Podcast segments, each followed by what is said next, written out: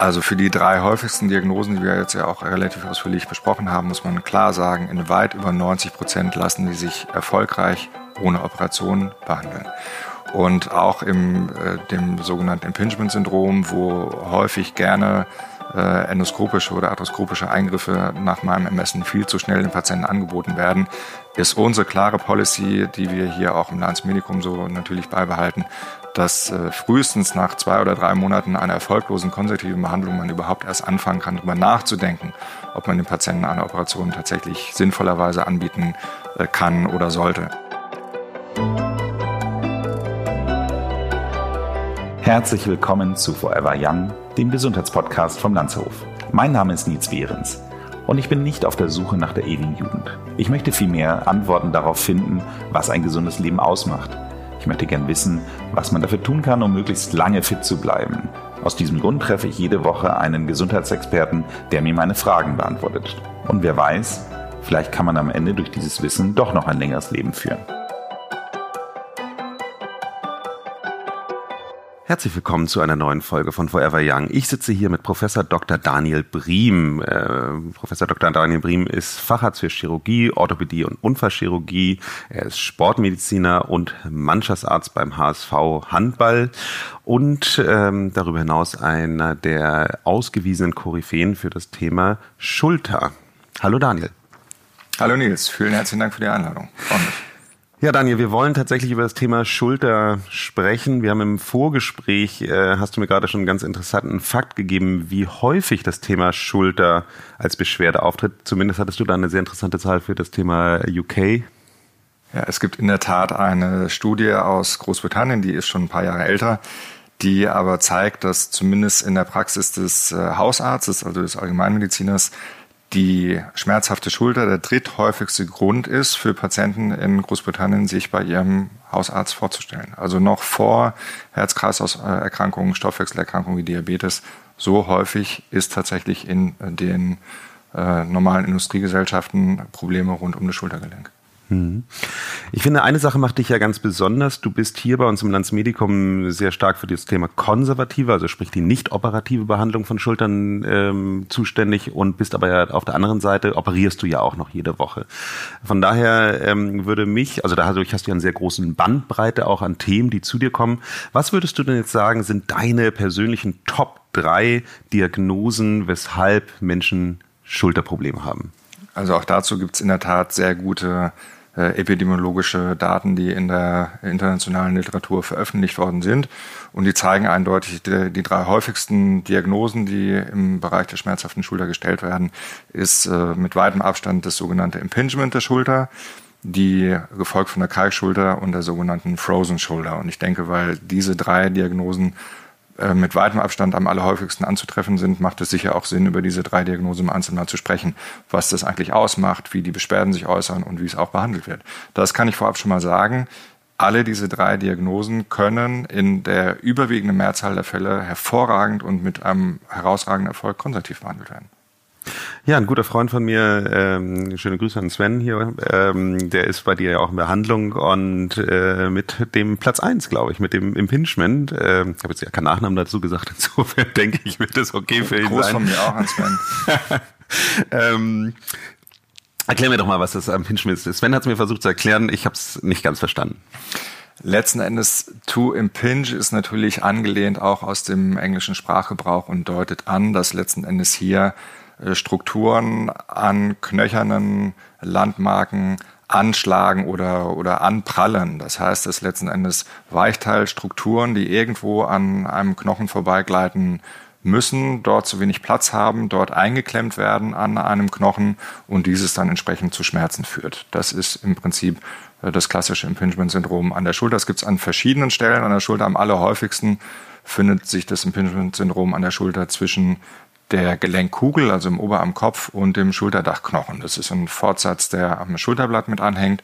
Und zwischen diesen beiden Knochen, also der Gelenkkugel und dem Schulterdachknochen, müssen Teile der Rotatorenmanschette und äh, der Schleimbeutel müssen dort hindurch gleiten. Typischerweise in der Aufwärts-Seitwärts-Bewegung des Armes, also in einem Seitwärtswinkel zwischen 60 und 120 Grad, nähert sich die Gelenkkugel dem Schulterdachknochen an und sowohl die Sehne der Rotatorenmanschette, die am häufigsten betroffen ist, aber die sogenannte Supraspinatus-Sehne zu nennen, und der Schleimbeutel, die werden dort zwischen diesen beiden Knochen ein kleines bisschen eingeklemmt und das kann im Laufe des Lebens tatsächlich dann auch zur Ausbildung einer schmerzhaften Symptomatik führen. Also mal ganz vereinfacht gesprochen, da ist im Augenblick nicht mehr genügend Platz zwischen zwei Knochen, äh, der eigentlich da sein sollte. Das klingt jetzt ja erstmal so, als ob das äh, etwas Angeborenes wäre, ist es aber wahrscheinlich nicht, sondern es entsteht. Ähm, verstehe ich das richtig? Genau so ist es. Es ist also nur ein letzten Endes angetäuschtes mechanisches Problem. In Wahrheit ist es in den allermeisten Fällen ein erworbenes funktionelles Problem, das darauf beruht, dass einerseits das Schulterblatt, an dem ja der ähm, Schulterdachknochen anhängend ist, durch die Muskulatur nicht gut genug am Rumpf geführt wird. Das heißt, das Schulterblatt kippt nach vorne, dadurch wird der Raum unter dem Schulterdach enger. Andererseits durch muskuläre äh, Verkürzung im vorderen Bereich der Schulter, durch den kleinen und großen Brustmuskel, durch den Bizeps, durch den Deltoideusmuskel dass durch Verkürzung im vorderen Bereich das Schulterdach und äh, das Schulterblatt auch nach vorne gezogen werden. Das heißt, in aller Regel sind es im Laufe des Lebens erworbene funktionelle Störungen, die zu einer Verengung dieses Raumes führen. In den allerseltensten Fällen ist es eine echte mechanische Verengung durch Degeneration und Neubildung von Knochen unterhalb des äh, Schulterdachknochens. Hm um bei Sven zu bleiben, er meint, das kommt vom Tennisspielen, ähm, äh, weil er äh, den besten Aufschnall überhaupt machen würde. Ähm, ist das äh, tatsächlich auch was? Kann das tatsächlich von, von so einer sportlichen Belastung, also ich meine, der war jetzt nicht im Profibereich irgendwie tätig, aber sowas, aber kann sowas passieren? Also die klassischen Wurf- und Schlagsportarten über Kopf, die provozieren ein Impingement, das ein kleines bisschen außerhalb der Region liegt, die wir gerade besprochen haben, die aber zu sehr ähnlichen Symptomen führt. Also letzten Endes eigentlich zu einem Schmerz in diesen mittleren Seitwärtsgraden, wie gerade besprochen, zwischen 60 und 120 Grad Seitwärtsbewegung werden die Strukturen, die Supraspinatussehne, Rotatormanschette, Schleimbeutel eingeklemmt. Das führt zu Schmerzen. Das kann es tatsächlich auch bei Menschen geben, die sehr langjährig einen Überkopfsport betreiben. Mhm. Gibt es denn jetzt gerade im Fall vom Impingement, wo man eben halt sagt, okay, das zieht sich alles so nach vorne, kann man da was präventiv in dem Fall machen? Auf jeden Fall. Das muss man klar sagen, das hatte ich im Eingangs unseres äh, Interviews ja schon anklingen lassen. In aller Regel ist das eine funktionelle Störung, die sich hervorragend konservativ behandeln lässt. Das heißt, operiert werden muss dort eigentlich in den allerwenigsten Fällen. Also das heißt, man wird versuchen, durch eine konservative Behandlung die Grundlagen der funktionellen Störung zu beseitigen. Also einerseits die Verkürzung der Muskulatur im vorderen Bereich der Schulter, andererseits die relative muskuläre Schwäche im hinteren Bereich des Rumpfes und der Schulter. Das heißt also, ein Physiotherapeut wird dem Patienten dazu anleiten, wie er die vorderen Muskelpartien an der Schulter selber und mit Unterstützung aufdehnen kann. Und andererseits wird er ihn anleiten mit gezielten Übungen, das lässt sich äh, sehr schön mit Terrabändern machen, mit Kurzhanteln machen, mit Eigenmuskelübungen unter Ausnutzung der Schwerkraft, wie sich entsprechend die Muskulatur im hinteren Bereich des Rumpfes und der Schulter so kräftigen lässt, dass die Rotatorenmanschette und der Schleimbeutel zwischen Gelenkkugel und Schulterdachknochen wieder mehr Platz bekommen. Ich glaube, wir haben jetzt sehr ausführlich schon mal über den Platz eins äh, gesprochen. Äh, kommen wir doch mal zu Platz zwei der Kalkschulter. Das klingt ja erstmal, ich weiß auch nicht, ich finde ein bisschen unappetitlich, ähm, aber äh, kann man sich es wirklich so vorstellen, dass es wirklich eine Art von Kalkablagerung in der Schulter dann gibt? Genau so ist es im Prinzip, wobei man sagen muss, es ist eine Erkrankung, die eigentlich klassischerweise Frauen im mittleren Lebensalter betrifft. Ich sage mal zwischen 30 und 50. Also das hat nichts damit zu tun, dass man jetzt in ein seniles äh, Alter eintreten würde, wenn man die Diagnose einer Kaltschultererkrankung erhält, sondern das sind eigentlich klassischerweise eher Menschen im, im mittleren Lebensalter, die davon betroffen sind. Die Symptome können denjenigen des Impingement durchaus ähnlich sein, allerdings ein Stück weit mit dem Unterschied, die Kalkschulter, das sind Beschwerden, die sehr heftig und sehr abrupt und akut quasi über Nacht auftreten können. Die können dann auch so stark sein, dass die Patienten es im Prinzip vor Schmerzen überhaupt gar nicht mehr aushalten können und dann auch gleich am nächsten Tag den Arzt aufsuchen. Das Impingement ist eher eine Problematik, die sich über viele Wochen und Monate langsam aufbauen kann und in aller Regel eigentlich nicht zu einem hochakuten Krankheitsbild führt, im Gegensatz zu der Kalkschulterproblematik das, was das organische Korrelat in der Tat ist, es kommt zu einer Einlagerung von Kalkkristallen, von Sediment, das nicht so einer festen Form entspricht wie beispielsweise beim Nieren oder beim Gallenstein, sondern eher eine pastöse Konsistenz hat, quasi äh, Zahnpastaartig. Und diese Zahnpasta, die lagert sich ein in den Sehnen der Rotatorenmanschette und ärgern dann dort letzten Endes den angrenzenden Schleimbeutel. Deswegen produziert es eine Symptomatik, die, wie gesagt, dem Impingement durchaus ähneln kann. Darf ich da mal fragen, gibt es dafür eine klare Ursache? Weil ich denke immer wieder so, warum lagert sich bei einigen Menschen dann jetzt auf einmal an dieser Stelle Kalk ab und bei anderen nicht? Das wissen wir tatsächlich nicht. Also weshalb manche Menschen von der Einlagerung von Kalksediment als äh, Grundlage der Kalkschultererkrankung betroffen sind und viele andere eben nicht, das ist heute unbekannt. Da gibt es kleine, klaren, wissenschaftlich fundierten Arbeitshypothesen zu, die das erklären können. Wir haben jetzt ja gerade beim Impingement, habe ich das gut verstanden. Wenn sich alles verkürzt und alles nach vorne zieht, dass man das dann entsprechend aufdehnen kann, ist mir relativ klar. Was macht man bei der Kalkschulter? Muss man dann den Kalk loswerden? Also die gute Nachricht ist auch hier erstmal in circa einem Drittel der Fälle löst der Kalk sich in einem gewissen zeitlichen Rahmen von alleine wieder auf und die Beschwerden können also, wie man das nennt, spontan auch wieder verschwinden. Natürlich muss man gerade in den Situationen, wenn die Patienten akut schmerzgeplagt sind, eine entsprechende suffiziente, das heißt auch wirklich wirksame Schmerztherapie anbieten.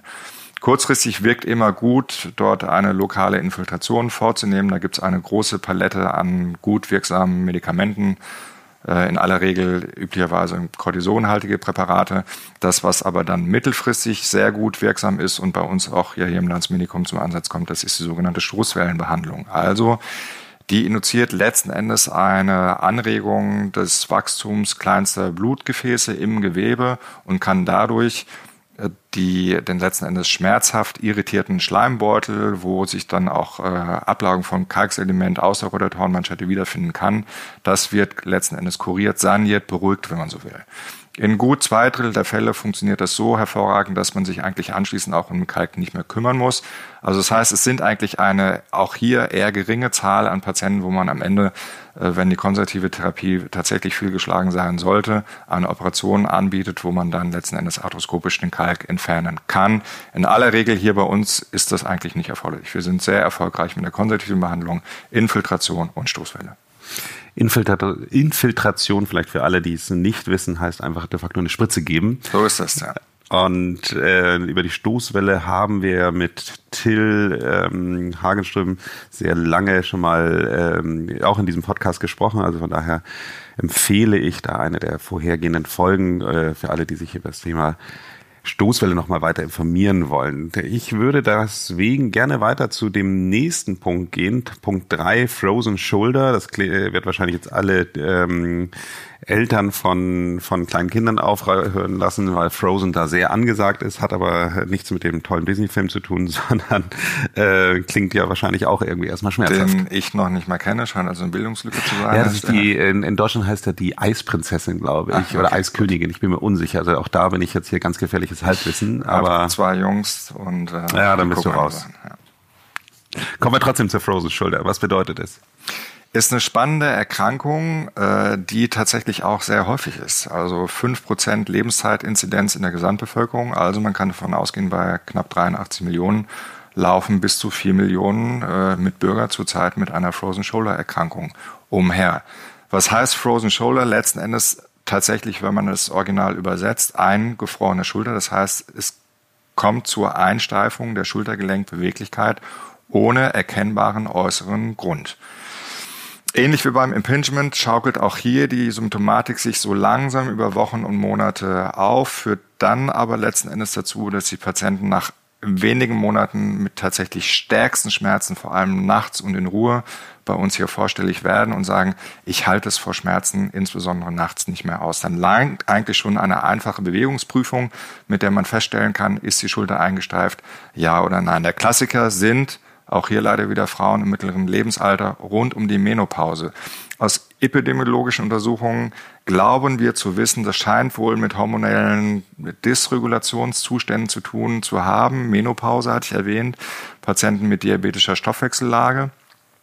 Sind ebenso häufig betroffen und auch Patienten mit einer Hypothyreose. Also es kann durchaus, wenn Patienten hier gar nicht genau wissen, wie eigentlich die Stoffwechselsituation ist, sinnvoll sein, mal hier entsprechend Laborwerte zu checken und zu untersuchen, was wir hier natürlich bei uns auch anbieten. Menopause sind Wechseljahre und Hyperthyreose ist wahrscheinlich Bluthochdruck. Das ist eine Verzeihung Unterfunktion der Schilddrüse. Ah, okay. Eine also Unterfunktion eine. Unterfunktion Na. Völlig falsch. Auch, auch völlig das falsch. ist eine, eine Grund- oder Nebenerkrankung, die gehäuft mit dem Auftreten einer sogenannten Frozen Shoulder einhergehen kann.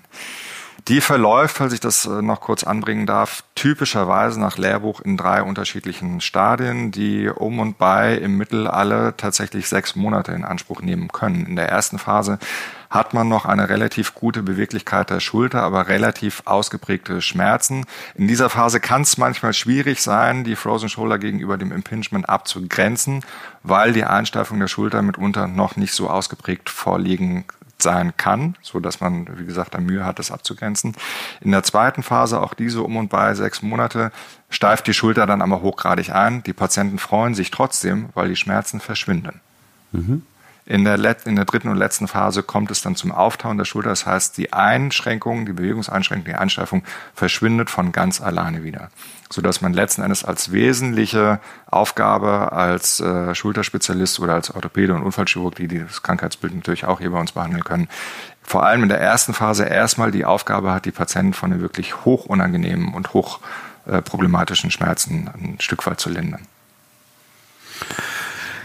Das waren deine Top 3. Ich glaube, es gibt ja noch sehr viele andere Diagnosen. Ähm, dafür reicht aber wahrscheinlich dieses Format nicht, um die alle durchzugehen. Ähm, ich glaube, was für mich beziehungsweise die Hörer nochmal sehr interessant sein kann, ist, äh, wenn man jetzt tatsächlich glaubt, man hat eine der drei Punkte oder man hat generell starke Schulterschmerzen, zu welchem Arzt würdest du denn empfehlen, sollte man damit gehen? Also als eingehende Orientierung hilft es sicherlich immer zu seinem angestammten Orthopäden zu gehen. Ich glaube aber, dass zumindest auf mittlere Sicht es sehr sich dann doch empfiehlt, sich in Behandlung eines Kollegen zu geben, der entweder Orthopäde und oder Unfallchirurg im Idealfall ist und sich auch auf die Thematik Schulter spezialisiert hat. Weil mhm. es eben ein relativ kompliziert aufgebautes Gelenk ist. Wir sprechen davon einer sogenannten Weichteilführung. Das heißt, es gibt sehr viele Muskeln, Sehnen, Bänder, äh, der gesamte Kapselapparat, äh, den es hier zu beachten gilt. Und äh, da braucht man doch tatsächlich auch ein relativ hohes Maß an Spezialisierung, um all diese Details dann auch erfassen und berücksichtigen zu können. Ja, das ähm, würde ich auch so sehen, weil, also als wir uns das erstmal kennengelernt haben, dachte ich, Mensch, Schulterspezialisierung klingt für mich erstmal ein bisschen nischig. Wir haben jetzt gelernt, dass es gar keine so kleine Nische ist und ähm, nicht, dass ja. die Rechtfertigung ist, ähm, tatsächlich auch äh, sich zu einem solchen Spezialisten zu bewegen, auch ähm, unbedingt äh, da ist, weil da möchte ich ja zu deinem anderen äh, sozusagen 2 kommen, dem Thema Operationen. Würdest du sagen, dass viele Schultern zu schnell operiert werden?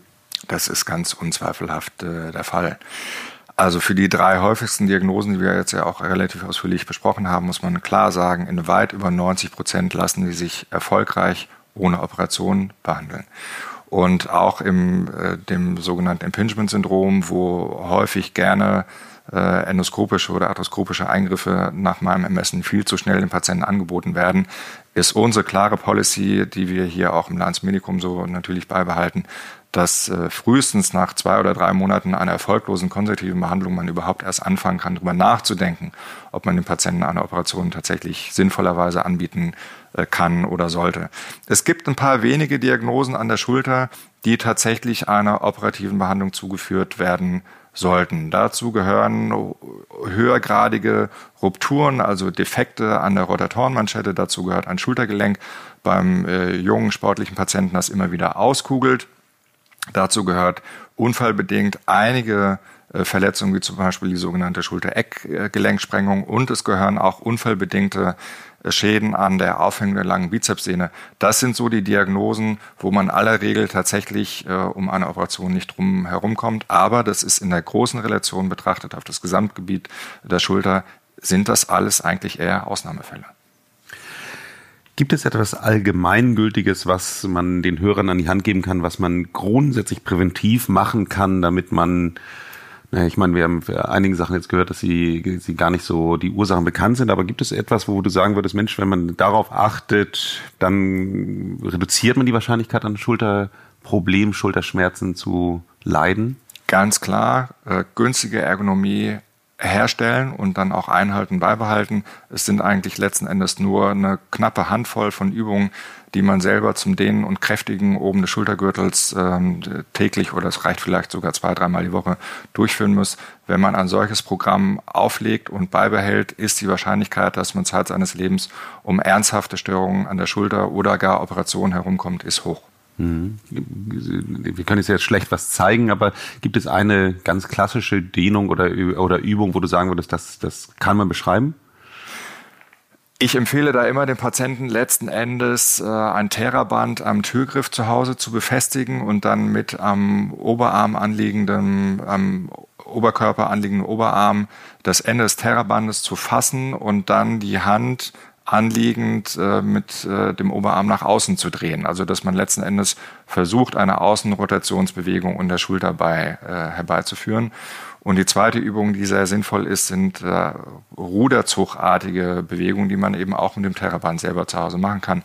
Immer dabei beachten, dass man versuchen sollte, die Schultern nach unten zu führen dabei und eher die Schulterblätter hinter dem Rumpf zusammenzupressen. Das sind so zwei sehr gute Basisübungen, die man eigentlich empfehlen kann. Wenn du sagst Ruderbewegung, äh, wenn man jetzt in einem äh, Fitnesscenter Mitglied ist, äh, hilft mir so ein Rudergerät auch schon? Das ist sehr gut. Und auf jeden Fall unbedingt vor einer angedachten Operation immer Zweitmeinung einholen. Ausgezeichnet. Daniel, herzlichen Dank für die Zeit. Es war mir ein Vergnügen. Danke dir. Darf ich mal fragen, wie es bei dir persönlich ist? Äh, hast du Erfahrung mit Schulterschmerzen?